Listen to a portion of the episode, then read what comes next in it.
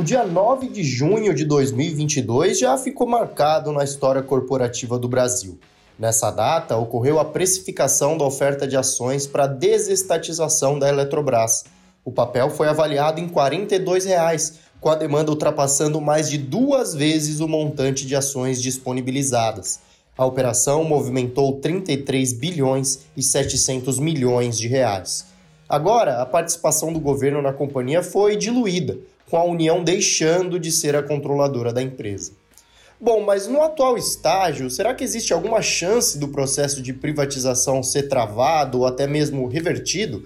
Esse modelo de desestatização atendeu plenamente às expectativas do mercado?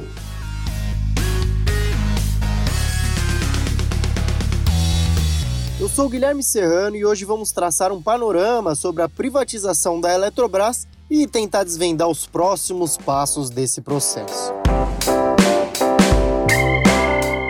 A medida provisória número 1031, de 23 de fevereiro de 2021, é a que trata da desestatização da Eletrobras. Depois de aprovada no Congresso Nacional, em julho daquele ano, ela foi transformada na Lei 14.182 e sancionada pelo presidente Jair Bolsonaro com vetos parciais. Antes de chegar nesse ponto, um longo caminho foi percorrido. A ideia inicial da privatização das subsidiárias da Eletrobras surgiu durante o mandato do ex-presidente Fernando Henrique Cardoso. Posteriormente, foi congelada durante a era PT e retomada na gestão Michel Temer entre 2016 e 2018. Naquele período, ocorreu a venda de seis distribuidoras de energia. Em abril de 2018, a companhia foi incluída no Plano Nacional de Desestatização. Cerca de quatro anos depois, ocorre a emissão de novas ações da Eletrobras.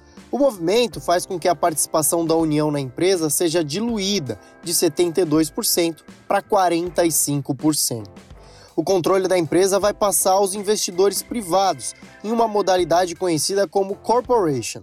Nesse modelo, existem acionistas de referência, mas não controladores a oferta pública parece ter agradado o mercado. De acordo com o editor do Scoop by Mover, especialista no setor de energia, Luciano Costa, o valor movimentado superou as expectativas do governo e da própria companhia.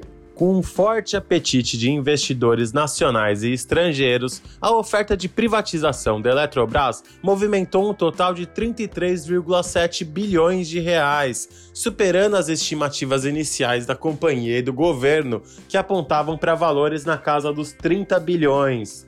O preço por ação na operação ficou em 42 reais, também acima das expectativas iniciais do mercado, sinalizando o interesse pela companhia.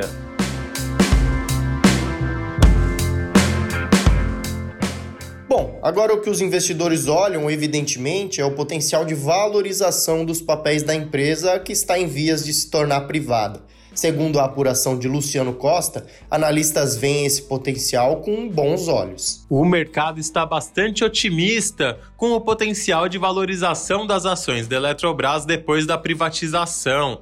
Os analistas do BTG Pactual que são os mais conservadores, projetam que os papéis podem bater 66 reais nos próximos 12 meses, com salto de mais de 50% frente ao preço de hoje, enquanto a equipe do UBS BB vê os papéis chegando até 70 reais, alta de mais de 60%. A previsão mais otimista é da Eleven Financial, que vê as ações podendo subir mais de 80% para 79 reais. Assim como em outras privatizações ocorridas na história do país, os cidadãos tiveram a oportunidade de utilizar o saldo do Fundo de Garantia por Tempo de Serviço, o FGTS, para participar da oferta.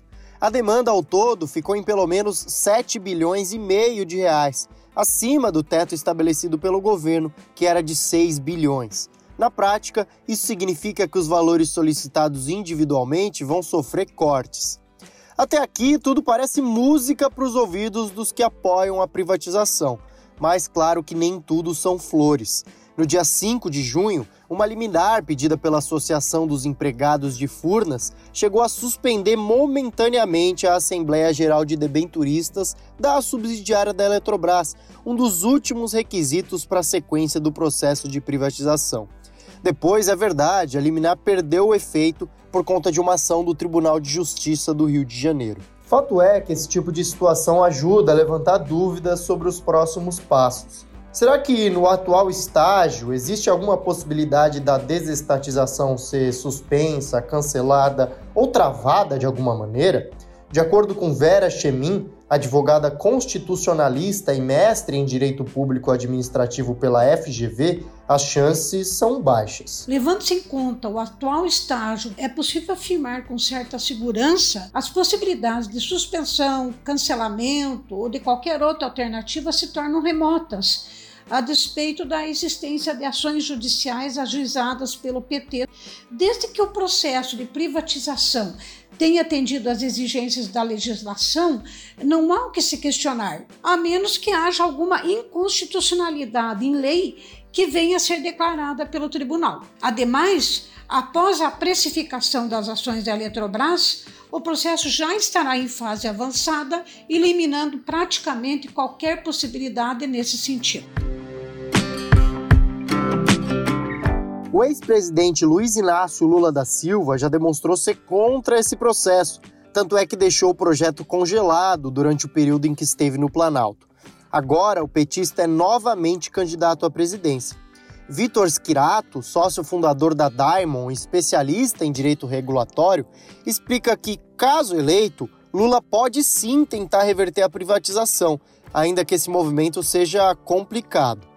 As falas aconteceram em entrevista ao programa Expresso da Manhã, da TC Rádio. Olha, no modelo que está feito de follow-on, dá para reverter. Eu compro ação. Vou no mercado e recompro. O Estado vai ficar com 40%, ele tenta comprar mais, mais 10% de ordinárias e voltar a ser controlador.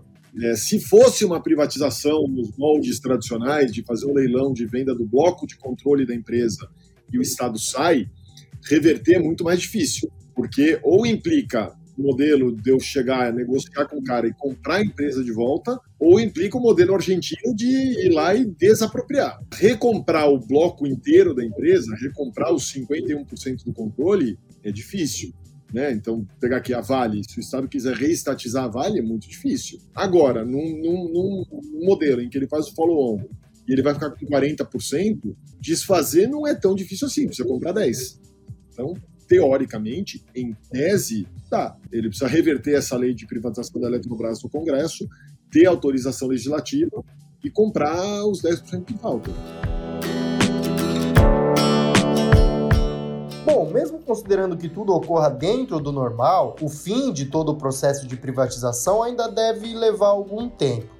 Quem explica os próximos passos é o editor do Scoop, Luciano Costa. Depois da definição do preço, as novas ações emitidas pela Eletrobras na oferta de privatização vão começar a circular no mercado na segunda-feira, dia 13, com liquidação financeira da operação no dia seguinte. Depois disso, ainda haverá um prazo de quase um mês, durante o qual o BNDES vai poder exercer a opção de vender mais ações da Eletrobras que estão em suas mãos, se houver demanda. Isso vai acontecer até 13 de julho. A partir daí, fica tudo pronto para a efetivação da operação e vão restar somente etapas burocráticas a serem cumpridas.